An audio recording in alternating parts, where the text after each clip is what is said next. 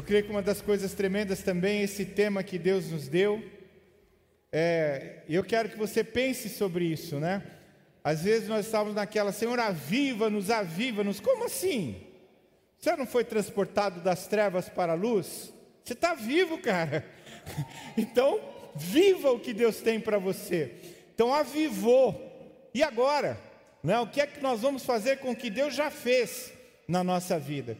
Estamos falando sobre isso nesses dias. Falamos primeiro sobre avivar a nossa vida, sermos invadidos por Jesus completamente. E essa invasão da nossa vida tem que ter desdobramentos na vida das outras pessoas. Aí segue, nós vamos estar falando sobre isso nesse tempo. Eu tenho partilhado já com a equipe pastoral as próximas, os próximos temas de séries que vêm nos outros meses, queridos. Prepare-se. Você pode olhar lá no seu plano de é, leitura que tem ali todas as, as séries dos meses, né? Coisas tremendas nos aguardam para que realmente possamos entender. Ele avivou e agora eu e você precisamos estar derramando tudo isso que Ele tem sobre nós. Amém? Amém? Amém. Bem, hoje eu quero fazer um intervalo, né? Nós vamos fazer hoje. Eu vou estar falando de um assunto estanque, um assunto é, específico, eu quero partilhar com você algo, mas antes eu quero sempre, como sempre, dar uma dica de um bom livro para você. O primeiro deles tem a ver com o que eu vou falar, os dois têm a ver. Uh, é do John Bevere, até estava falando para a Gisele que esse livro a gente não, não tem muita oportunidade de oferecer, mas ele é um livro incrível, do bem ou de Deus. Porque o bem sem Deus não basta especialmente nesse tempo esquisito que a gente vive, né? Algumas pessoas acham, ah, mas isso é bem, mas não é de Deus. Bem sem Deus não basta. Nós precisamos, na verdade, Ele é o nosso bem supremo, nosso bem maior. John Bevere vai tratar disso de uma forma muito legal, vale a pena você conhecer. Outro livro incrível é do David Platt, Radical, Resgatando a Sua Fé de um cristianismo impotente. Ah, Deus quer encontrar em nós pessoas avivadas, vivas, pessoas que não estão abatidas, entristecidas, desanimadas, que acharam que a vida acabou. Pelo contrário, David Platt é um pastor jovem que tomou posse de uma igreja nos Estados Unidos muito grande e Deus ministrou muito a vida dele, ele tem trazido algumas palavras nesse sentido, e esse livro é muito interessante, radical. Quero recomendar para você, você pode passar lá na livraria e adquirir. Até para aqueles que não estiveram na passagem, na virada Siloé, eu estava ouvindo do Tiaguinho esses dias e estava procurando uma agenda para ele, né? E alguns de nós nem sabem disso, mas tem a agenda Siloé, uma agenda meu, linda, né, Gi? Você pode procurar lá. E aí você pode fazer suas anotações no ano todo, as anotações da mensagem que você vai fazer agora, né? Que se você não está com a agenda, você vai pegar aí mesmo o envelope, abrir o envelope e vai anotar. Ou então vai anotar na, no seu celular, no que você tiver aí. Você tem ouvido o pastor falar, né? Nós não vamos ficar aqui simplesmente assistindo o que se passa aqui. A ideia não é você se deleitar com o que o pastor vai falar. Aliás, eu não quero nem que você se deleite, eu quero que você se incomode com o que eu vou falar. Você fique muito incomodado. A minha oração é que Deus te perturbe ao ponto de você não ter outras saídas no ser praticar aquilo que Deus tem para você, porque é bênção para você. Então, eu quero encorajar você a estar anotando. O tema do que eu quero falar nesta manhã é a mosca no perfume. Um texto que me chama muita atenção e eu quero partilhar com vocês. Uh, eu peguei a versão da mensagem, que eu creio que é a mais clara sobre isso, a paráfrase da mensagem. Lá em Eclesiastes 10, 1, eu quero conversar com você, trazer alguns conselhos de Deus para nós em cima desta palavra do sábio Salomão para a nossa vida. Como uma mosca morta faz cheirar mal o frasco de perfume, uma pequena tolice estraga muita sabedoria. Vamos ler juntos? Vamos? Vamos lá, vamos lá. Como uma mosca morta faz cheirar mal frasco de perfume, uma pequena tolice estraga muita sabedoria. Feche os seus olhos, vamos orar. Deus, que o Senhor possa trazer ao nosso coração mesmo todo o conteúdo, todo o conceito, que esta palavra que o Senhor inspirou Salomão a escrever, possa mesmo desafiar a nossa vida e entendermos, ó Deus, que precisamos tomar uma atitude diante do risco de sermos apodrecidos por coisas pequenas na nossa vida. Então, opera, Senhor, em nós um milagre, que nós saiamos daqui renovados, inspirados, profundamente tocados pela tua palavra, de tal forma que nós não nos conformemos com a vida que tínhamos antes de ouvir. Que ao ouvir, Senhor, sejamos transformados pelo Senhor. Que não nos conformemos mas nos transformemos, assumamos a forma do Senhor para nós, em nome de Jesus. Amém. Amém. O perfume é uma das artes mais antigas do mundo. Não sei se você já ouviu falar sobre isso, mas é uma das artes mais antigas e, e bonitas, né? A perfumaria, o perfumista. E eu sei que algumas pessoas não gostam muito de perfume, eu gosto demais. Quem me conhece sabe disso. Eu gosto muito, né? Eu, eu gosto não só para mim, mas gosto de sentir o cheiro dos outros, né? Especialmente da Nana, né? De vez em quando eu dou uma cheirada nela, né? Eu, você sabe destas coisas, a gente vai se acostumando, né? A Nana, para mim, tem um perfume específico que eu identifico. E, mas tem pessoas que têm até alergia de perfume, não gostam de perfumes. E outros ainda têm a ideia, não, o negócio é a beleza por dentro, a beleza interior. Não precisa dessa coisa da estética, o aspecto exterior. Mas não sei se você sabe disso, o próprio Deus, o próprio Senhor, se agrada de perfumes.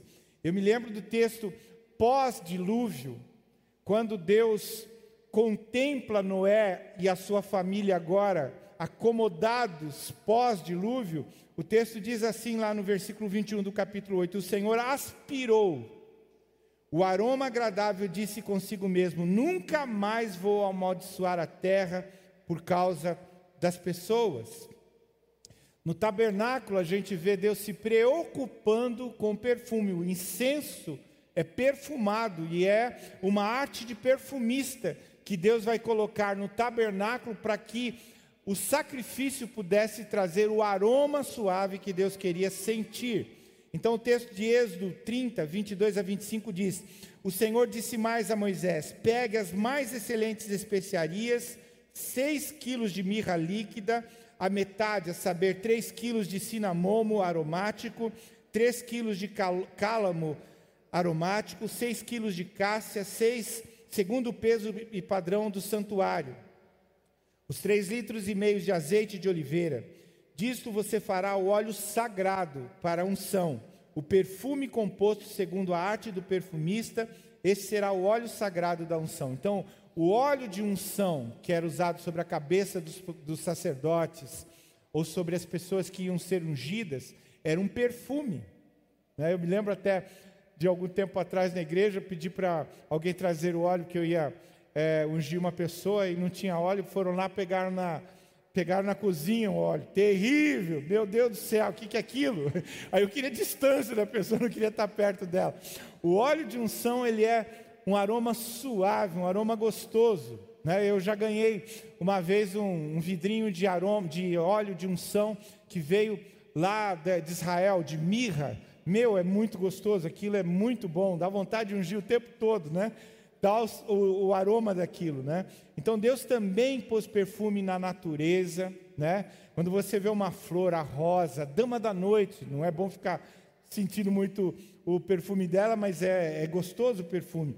O cheiro de certas árvores, eu me lembro de eu e a Nana lá no, no, no Líbano, né? O cedro, o cheiro do cedro, o cheiro do eucalipto, como é gostoso aquele cheiro, um aroma suave para nós. Da chuva, não é gostoso? Você já estava num lugar em que você sentiu o cheiro de chuva? A chuva está para chegar, né? Hum, que cheiro gostoso, que cheiro agradável, cheiro ah, de frutas, cheiro de um morango, de um pêssego, que coisa gostosa, perfume, né? Cheiro de uma picanha. bom, não é não? Muito bom, né? Mas existem maus cheiros também que desagradam, alguns insuportáveis, né? Você já teve oportunidade? Eu me lembro que eu fiz uma viagem uma vez de ônibus. Eu estava do lado de um senhor. Eu acho que ele não tinha tomado banho, não tinha usado desodorante. Meu Deus do céu! Uma viagem de quase oito horas ali foi difícil, né? Como eu gosto muito do perfume, imagine o contrário para mim é complicado, né? É, eu sou bem sensível a isso. Esse texto fala então de uma arte antiga, a arte do perfumista em Israel. E está lá um recipiente, a cena é essa. Perfumista preparou, quem sabe, todos os seus, a sua química para fazer o perfume. Está tudo ali agora num tempo de espera, que é como vinho, né? Ele vai ficar um tempo ali sendo curtido para que possa ser usado. Nesse tempo em que está sendo curtido, uma mosca, pense num recipiente muito grande que está sendo curtido, uma mosca, uma pequena mosca, caiu naquele recipiente. E porque ela caiu ali, ela morre ali, ela começa a, apodrecer. E o apodrecimento dela estraga toda a panela de perfume. E interessante né, que Salomão tenha colocado isso, e talvez você nunca tenha parado para pensar, mas uma coisa tão pequena cai em algo tão volumoso e acaba todo o bom cheiro. Pelo contrário, começa agora um mau cheiro um odor. Na realidade, a decomposição da mosca faz com que o perfume perca o seu próprio efeito. E é interessante pensar nisso, uma coisa pequena influenciando algo grande. Algo pequeno sobre algo maior. Desagradável extingue o agradável. É o problema da mosca no perfume. Quantas vezes nós temos moscas também no perfume da nossa vida? às vezes moscas no perfume da nossa família. Uma coisinha só estraga tudo, um momento, um, um, um piscar de olhos, um minuto de uma mosca no recipiente de perfume da nossa família atrapalha tudo. Vidas são arruinadas por uma pequena mosca que pousou no jarro da sua vida, do seu perfume. Casamentos são são destruídos por causa de uma mosca no perfume. Filhos se tornam o alvo das nossas orações mais mais incessantes por vermos que por causa de cinco minutos, por causa de uma conversa mal resolvida, por causa de uma amizade que não deveria ter, acabou tudo, se destrói tudo. Eu creio que esse texto traz algumas lições, eu queria partilhar duas delas com você. Primeiro, cuidado com o poder das pequenas coisas que não são boas. Você pode repetir isso comigo? Cuidado com o poder das pequenas coisas que não são boas. Olha para o lado aí, para frente, para trás, diz para o teu irmão: cuidado. Toma cuidado, presta atenção. E é interessante pensar nisso, cuidado, atenção. Quem é que dá atenção a uma mosca? A Nana vai dizer, você dá. Eu sou incomodado com mosca pernilongo, quem me conhece sabe disso, meu Deus do céu. Né? Até o pessoal, a Nana, né? Não, vamos fazer acampamento tal. Só se for no, no hotel. Acampar em, em, barraca com mosca não, não dá certo para mim, não, né? não é o meu prazer. Mas a mosca é um negócio que a gente não presta atenção. Às vezes, um cavalo morto, um cachorro morto chama atenção, mas uma mosca morta, para que serve? É imprestável. Só que uma pequena mosca dentro de um vasilhame de perfume estraga muito, estraga tudo. As pequenas coisas. Essa é a lição. Estraga ou pode causar grandes efeitos. O texto aqui, a conclusão dele é: uma pequena tolice estraga muita sabedoria. uma pequena tolice. A pessoa tem uma vida inteira de honra, de dignidade, mas uma pequena mosca de tolice arruína toda a sua honra, toda a sua dignidade. A pessoa tem uma vida pautada pela honra, honestidade, retidão na sua existência, é conhecido assim, mas cinco minutos de tolice, só cinco minutos, é o suficiente para arruinar a vida de uma pessoa. Eu me lembro de tantas pessoas que conheci na vida que foi assim. É, dentro dessa situação, eu me lembro de pastores, amigos meus. Cinco minutos de tolice destruiu um ministério, destruiu uma família, destruiu uma igreja inteira. Acabou, porque simplesmente deixou a mosca morta no perfume. Isto é verdadeiro. Nós podemos educar um filho 20 anos, mas uma conversa furada de um traficante ou de outro tipo de pessoa pode pôr a perder tudo que você investiu na vida daquele filho seu. Uma menina, 18 anos, que você investe na vida dela, cinco minutos de conversa de um cara atrapalhado, acaba com a vida dela. Às vezes a nossa vida financeira, uma, uma, um ato mal pensado, mal digerido, faz perder toda a nossa vida, todo o nosso destino. E eu já vi isso acontecer várias vezes, né? Pessoas se perdendo nisso. Uma mosquinha só de tolice, de insensatez, pode arruinar uma vida inteira. Eu me lembro da história de um homem na Bíblia, uh, o rei Ezequias. Foi só um pouquinho de tolice. Um homem você lembra, nós estudamos aqui sobre o avivamento em Ezequias. Homem de Deus, homem usado por Deus. Mas cinco minutos de tolice não acabaram só com a vida de Ezequias, acabaram com a vida dele e da geração dele. Séculos depois, pessoas ainda eram influenciadas por causa da mosca no perfume na vida de Ezequias. Você talvez não se lembre, mas eu quero recordar com você o texto da palavra lá em 2 Reis, capítulo 20, de 12 a 18. É, é um pouco longa a, a, essa, esse relato, mas eu queria que você prestasse atenção. Olha só o que diz. Nesse tempo, Merodach Baladã, filho de Baladã, rei da Babilônia, enviou cartas e um presente a Ezequias. Porque soube que ele havia estado doente. Ezequias recebeu bem os mensageiros e lhes mostrou toda a casa do seu tesouro a prata, o ouro, as especiarias, os óleos finos, o seu arsenal e tudo que havia nos seus tesouros. O rei fez isso com o pessoal lá da Babilônia. Não houve nada em seu palácio, nem em todo o seu domínio que Ezequias não lhe mostrasse. Então o profeta Isaías foi falar com o rei Ezequias e lhe disse: Que foi que aqueles homens disseram e de onde vieram? Ezequias respondeu: Vieram de uma terra distante, da Babilônia. Isaías perguntou: O que eles viram no seu palácio? Ezequias respondeu: Viram tudo. Ele conta isso com vantagem ainda, né?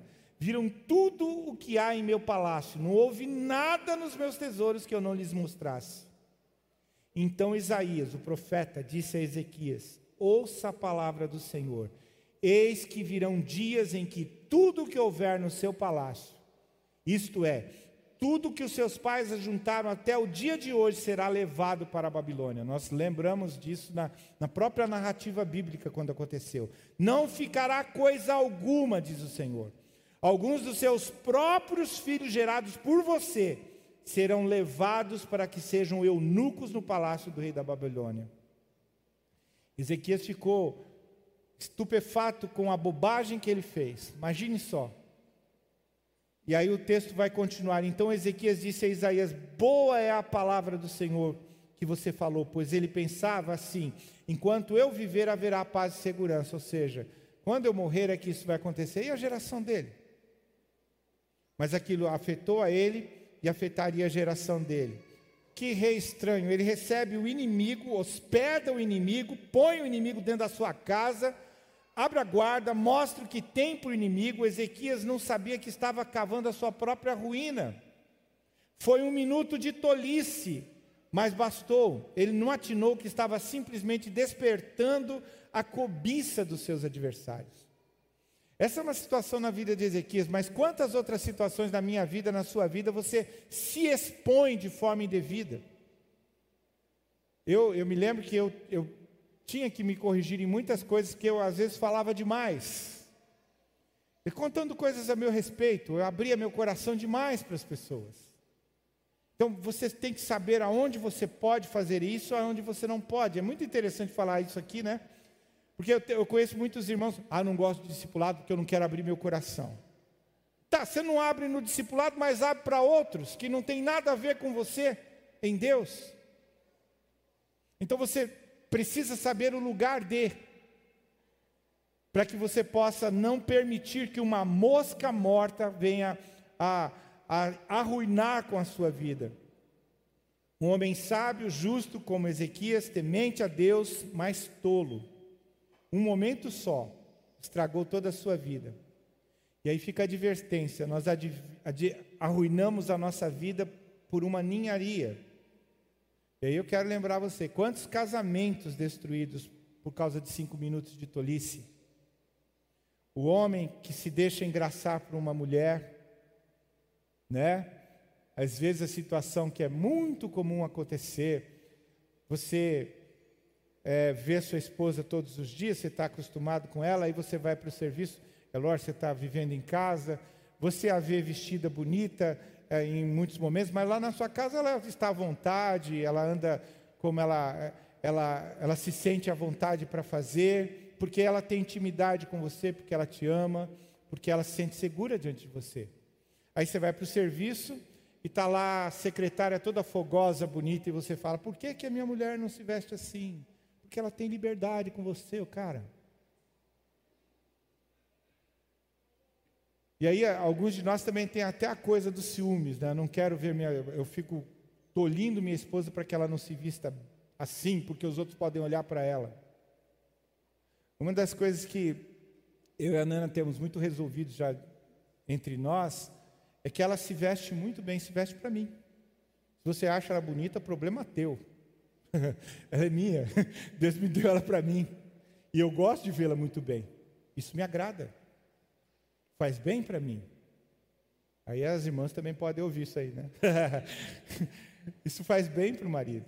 Né? Eu, eu gosto muito de ver a minha esposa bem vestida, percebida mesmo como uma mulher que ela é, bonita. Mas você não pode cair na tolice de ficar ouvindo, e a mesma coisa em relação às mulheres, né, de ouvir conversas furadas, às vezes de homens que têm interesses nisso, você pode destruir a sua família. Como pastor, eu vi acontecer isso, dentro da igreja mesmo. Tolice de não valorizar aquilo que Deus colocou. Cuidado com as pequenas coisas, cuidado com o que você lê, cuidado com o que você fala, cuidado com o tipo de conversa que você tem com as pessoas ou que você ouve. Cuidado, cuidado, muito cuidado com certas amizades que deveriam ser cortadas. Ouça o que eu vou dizer para você, como seu pastor. Existem pessoas que você considera como amigos, mas que você não deveria ter por amizade. Sabe, existem muitas pessoas que se relacionam comigo, muitas delas são bênção para mim e eu abro meu coração, eu converso com elas, nós temos amizades e tudo mais. Existem outros que eu posso oferecer minha amizade para eles, que eu posso instruí-los, mas eu não quero instrução deles, eu não quero conselhos deles, eu não quero saber o que eles pensam ou deixam de pensar sobre determinados assuntos. Porque não são tementes a Deus, porque não amam a Jesus. Ah, pastor, mas o senhor está sendo muito radical. Leia o livro de David Platt. Nós temos que ser radicais, queridos radicais no Senhor. Não dá para negociar. Foi o que aconteceu com Ezequias, ele negociou. E por negociar, a mosca caiu no frasco de perfume da vida dele. Então, cuide, cuide.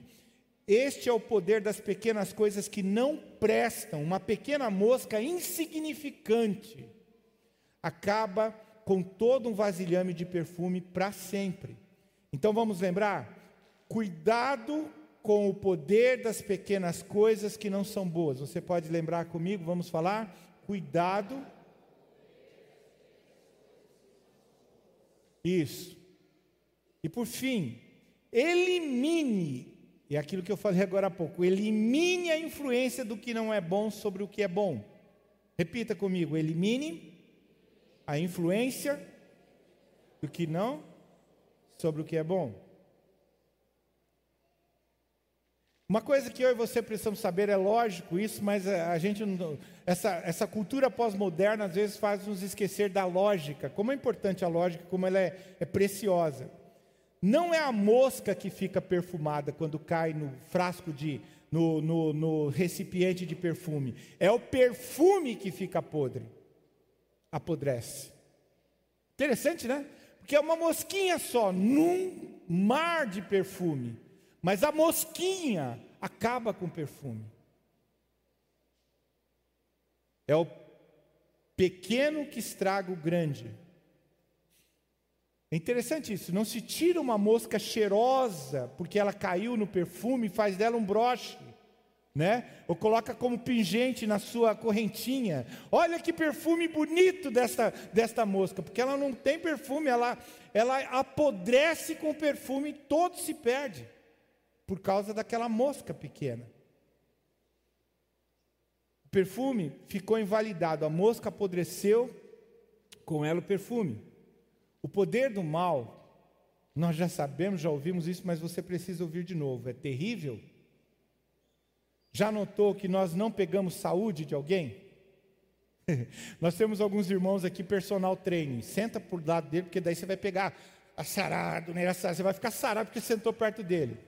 Você não pega a saúde dele. Agora senta perto de um irmão gripado, fungando. Não é? É isso. Não fique do lado dessas pessoas. É incrível a capacidade do mal. Há, uma cena no Antigo Testamento muito interessante, em Ageu 2, 11 a 12. Olha o que diz. Assim diz o Senhor dos Exércitos: peça aos sacerdotes que decidam a seguinte questão relacionada com a lei. Se alguém leva carne santificada na borda de sua roupa, você pensa, pensa naqueles é, turbantes, naquele, turbantes não, aqueles, aquelas túnicas dos sacerdotes, elas tinham aquelas rebarbas na, nas túnicas, e como ele carregava a carne do sacrifício para lá e para cá, às vezes cai um pedaço de carne na, nas dobras da roupa dele, é o que ele está querendo dizer aqui. E olha só o que diz: Se alguém leva a carne santificada na borda de sua roupa e ela vier a tocar no pão ou no cozido, o pão, o pão da, da propiciação lá, o pão que se apresenta diante do Senhor, ou no cozido, ou no vinho, ou no azeite, ou em qualquer outro mantimento, isso ficará santificado? E os sacerdotes responderam: Não. Então veio o sacerdote, ele, tá, ele foi pegar lá no, no altar o, o sacrifício e cai um pedaço de carne na roupa dele. Agora ele vai para a mesa da propiciação, estão os pães ali. Se ele tocar os pães, por causa daquela carne sacrificada que está na, na, na, roupa dele, o pão vai ser santificado? É o que o sacerdote está falando. Claro que não. Porque aquela carne apodrece na roupa dele torna impura a roupa, ele e o pão. Aí ele continua o texto, olha só, no versículo 13. Então Ageu perguntou: Se alguém que se tornou impuro pelo contato com um cadáver tocar em qualquer dessas coisas, ficará ela impura? E os sacerdotes responderam: Sim, ficará impura. Ou seja, tocou alguma coisa que não presta, ficará imprestável. Esta é a influência do que não presta sobre o que presta. Desta influência nós precisamos aprender a fugir, queridos. E é interessante, a palavra de Deus diz: fugir da aparência do mal. Eu gosto de lembrar desse texto porque nós sempre pensamos que nós temos que fugir da, do, do mal. Amém. Mas se você quer realmente evitar a tentação, evitar o pecado, não fuja do mal, fuja da aparência dele se tem já a aparência do mal, não serve para a minha vida. Qualquer coisa que possa motivar na minha vida, me afastar do Senhor ou andar por caminhos que não são dele, eu devo fugir. Fugir do mal, do erro, do pecado, não é covardia, gente. Não é covardia, pelo contrário, é retidão. quando você foge disso. Ah, pastor, mas eu sei os meus limites, eu sei onde eu posso ir. Todas as pessoas que eu ouvi falar sobre isso, que sabem os limites, são as pessoas que caíram. São as pessoas que caíram. Elas sabiam exatamente o limite que tinham ir, mas não conseguiram resistir. Eu tenho falado para vocês muitas vezes, eu não, eu não me arrisco. Eu não quero me arriscar. Não sou louco. Para que, que eu vou me arriscar? Eu não quero fugir do mal, quero fugir da aparência dele, não quero nem chegar perto da fronteira, para que eu não seja tentado a cair. Eu me lembro de uma história, você já deve ter ouvido, de um cara de circo que resolveu adestrar uma serpente. Então ele pega a serpente bem pequenininha, ela tem a espessura de um dedo, e ele treina a serpente, ele coloca no dedo, ela, ela vai é, rodando nele e tal, no corpo dele, ela vai crescendo, ele vai alimentando ela, vai cuidando dela, e ele usava aquilo no circo como uma apresentação. Até que chega um momento da história em que ele está fazendo o número dele no circo e a serpente o envolve. E ele dá ordens para ela para que ela afroche, mas ela não afrocha, ela aperta. Ela aperta. E as pessoas estão olhando tudo aquilo. Ele começa a se sentir sufocado, asfixiado. Dali a pouco as pessoas começam a ouvir o barulho dos ossos sendo quebrados. E então ela acaba com o seu treinador. Ele morre. Nós temos que tomar muito cuidado. Alguns de nós estão querendo ser adestradores de serpente. Como se você tivesse domínio sobre as coisas. Você não tem. Quando eu estou falando isso, não fique chateado, ah, como é que o pastor pode falar isso? Eu não tenho. Não tenho, e não sou nem bobo para tentar descobrir se tenho. Eu, não, eu sei que eu não tenho. Eu sei que eu não tenho. Então não vou treinar serpente, não. Não sou louco. Uma hora ela me mata. Então eu preciso me afastar do mal. Eu preciso estar me afastando de tudo que possa me levar para longe de Deus. Preste atenção, se você é um adolescente jovem, ou mesmo um adulto, uma pessoa madura, não faça concessões em relacionamentos. Não faça concessões. Como eu falei agora há pouco, você é uma mulher casada, você precisa ter postura, você precisa ter dignidade. Você pode sim, eu vejo a Nana, ela conversa com homens e mulheres aqui, mas ela se guarda. Ela se guarda. Ela é uma mulher casada. Você namora, você é uma jovem, namora, também tem que se guardar. Você é rapaz, você precisa se guardar. Então, não faça concessões em relacionamento, não faça concessões em práticas, em atitudes, na área moral. Não brinquem com coisas que você sabe que são perigosas, que são daninhas na vida. E julgando que você tem capacidade, que você tem forças para vencer, você não tem.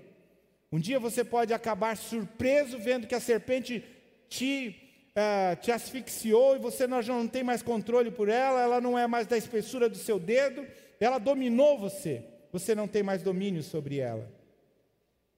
Nenhum de nós é tão forte quanto pensa. Cuidado com o que você lê, eu quero insistir e concluir com isso. Cuidado com o lugar onde você navega na internet, cuidado com seus pensamentos, cuidado com as más companhias, com os relacionamentos, cuidado. Cuidado com os pensamentos. A palavra de Deus diz que nós devemos levar todo o nosso pensamento cativo ao Senhor. Cuidado com as pequenas coisas que estragam a sua vida. Uma mosca morta estraga o unguento do perfumista acaba com ele, acaba com o perfume. Então, quero que você guarde essas duas lições. Cuidado com o poder das pequenas coisas que não são boas. Elimine a influência do que não é bom sobre o que é bom. Saiba, Deus gosta muito do perfume, pôs perfume na natureza, mas também pediu perfume como culto. A nossa celebração, e ela não pode acontecer só aqui, mas na minha vida, quando eu estou trabalhando, quando eu levanto, quando eu deito, quando eu brinco, quando eu, eu estou me divertindo, quando eu estou no trabalho, onde eu estiver, eu preciso apresentar um perfume suave ao Senhor. A palavra de Deus diz que nós somos como perfume de Cristo. Nós falamos sobre isso no ano passado, lembra? Capítulo 2 de 2 Coríntios, versículo 15: Somos para com Deus o bom perfume de Cristo, tanto entre os que estão sendo salvos, como entre os que estão se perdendo. Se você é um bom cristão, se você é um cristão, você é o bom perfume de Cristo, você tem sido o bom perfume de Cristo para as pessoas que te conhecem, para os de fora. Que tipo de perfume você é ou exala? Perfume que atrai, perfume que chama atenção? Será que, como cristãos, nosso perfume, nosso caráter, nossas atitudes, nós tem, tem cheirado bem ou mal? É tempo de tomar cuidado com as nossas, com as pequenas moscas mortas na nossa vida. Deus te avivou para que você tivesse uma vida perfumada nele e expressasse isso diante das outras pessoas. Quando nós mergulhamos a nossa vida no perfume que é o nosso Deus, nós exalamos esse perfume por onde nós, nós vamos e não permitimos então que moscas possam pousar na nossa vida. Talvez você seja uma pessoa que se diz cristão, mas não tem vivido comprometido com Deus. Você frequenta, quem sabe, a comunidade, mas você não é sério com o Senhor.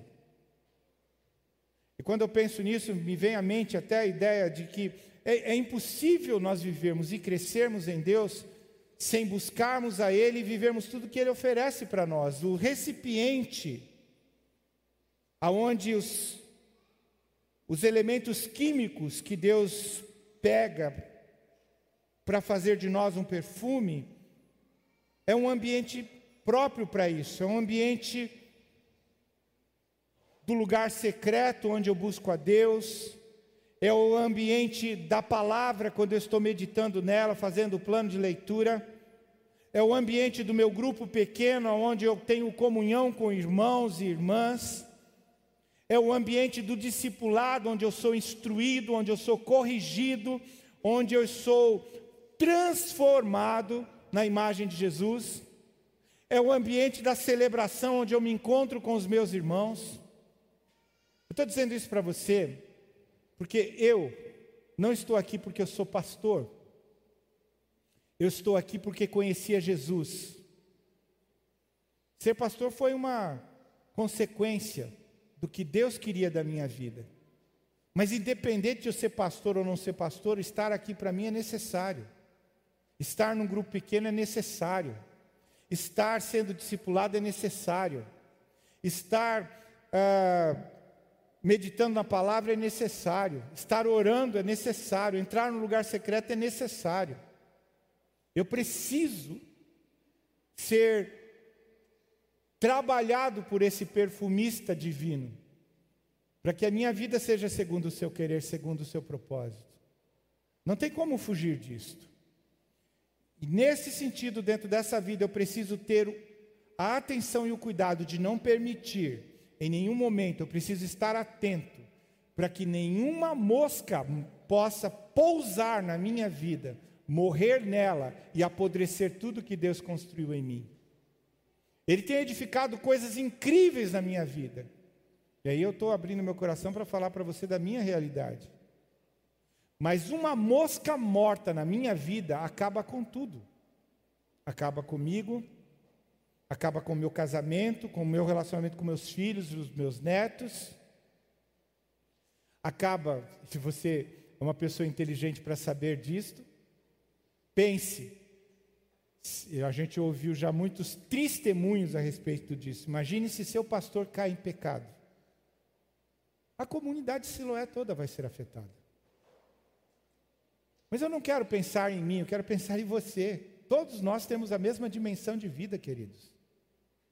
Se você deixar a mosca pousar na sua vida, ela vai acabar com a sua vida. Interessante, agora me veio à memória, o Espírito me trouxe à memória uma das figuras empregadas na Bíblia a respeito de Satanás, uma das figuras é que é uma mosca. Não deixe essa mosca pousar na sua vida, porque ele vai acabar com você. Você lembra? Jesus disse que essa, essa é a visão se a visão de Jesus é dar vida e vida em abundância, a visão de Satanás é roubar, matar e destruir. A minha oração é que você seja sábio. E se não for sábio, pelo menos obediente, para dizer: não permito mosca morta na minha vida, nem viva, nem viva. Eu quero tudo que Deus tem para mim, tudo que Deus tem para mim. Essa é uma das coisas que eu e a Nana temos falado. Eu quero tudo que Deus tem para mim, tudo, tudo. Eu não quero nada menos do que Ele tem para mim, tudo que Ele tem para mim. Mas para isso eu preciso ter, ser zeloso. Cuidado é a primeira palavra, e a segunda é elimine. Tenha cuidado e elimine coisas que possam trazer situações desagradáveis para a sua vida. Amém? Eu quero orar com você nesta hora. Nós estamos sentados e vamos permanecer alguns sentados, e eu queria orar por pessoas que, tendo ouvido esta palavra, se sentem constrangidos diante de Deus. Você pode dizer no seu coração: Deus está falando comigo. Eu preciso eliminar moscas na minha vida. Eu preciso tomar cuidado com isso. Eu preciso retomar o caminho na minha vida, na minha história. Eu quero orar por pessoas que tenham essa situação. Eu estou com os outros sentados também dizendo para o Senhor: Senhor, me mantém firme, por favor, porque eu sou fraco. O Senhor é forte em mim. Mas se houver pessoas que queiram tomar uma posição hoje, eu quero orar por você. Fique em pé no teu lugar, eu quero orar por você, em nome de Jesus. Não tenha receio, não tenha medo, não tenha vergonha. Pouco importa o que os outros vão pensar, o importante é que você esteja tomando uma posição diante de Deus para dizer para Ele: Senhor, eu quero tomar atenção na minha vida. Eu não vou mais permitir que moscas pousem na minha vida. Eu quero o Senhor como Senhor da minha história. Eu quero que a minha vida seja um perfume agradável a todas as pessoas. Vamos orar? Pai amado, nós te agradecemos, Senhor, pela vida que o Senhor tem nos dado. A vida que foi vertida e derramada na cruz do Calvário. Para que a nossa vida fosse inundada de um perfume maravilhoso o bom perfume de Cristo. Deus, eu oro pelos meus irmãos e irmãs que se colocam em pé diante do Senhor, e nós, como igreja, estamos com eles agora, clamando diante do teu altar. Perdoa, Senhor, aquilo que precisa ser perdoado, restaura, Senhor, aquilo que precisa ser restaurado, fortalece o Senhor naquilo que precisa ser fortalecido ó dado teu Espírito Santo a eles, ó Deus, para que estejam atentos, estejam obedientes e não permitam que, de forma alguma, Senhor, suas vidas sejam afetadas por aquilo que é tão pequeno e indigno, aquilo que não tem valor na nossa história, Senhor. E toma-nos, ó Deus, por cada um de nós, Pai, a começar em mim. Por favor, Senhor, a tua palavra diz que o poder do Senhor se aperfeiçoa na nossa fraqueza. E nós queremos apresentar diante de Ti a nossa fraqueza, Senhor, para que o Teu poder se aperfeiçoe em nós, possamos viver para a Tua glória, para a Tua honra, Senhor, e até o dia em que o Senhor nos chamar, estejamos preparados e prontos, ó Deus, para estar diante de Ti.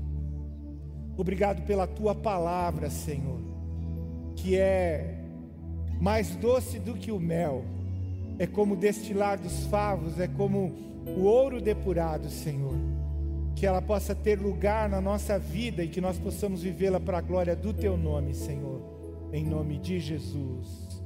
Amém. Amém. Glória a Deus. Você pode saudar o Senhor? Deus abençoe a você. Uma semana cheia da graça do Senhor. Que você exale o perfume por onde você for, para a glória do Senhor. Deus o abençoe. Thank you.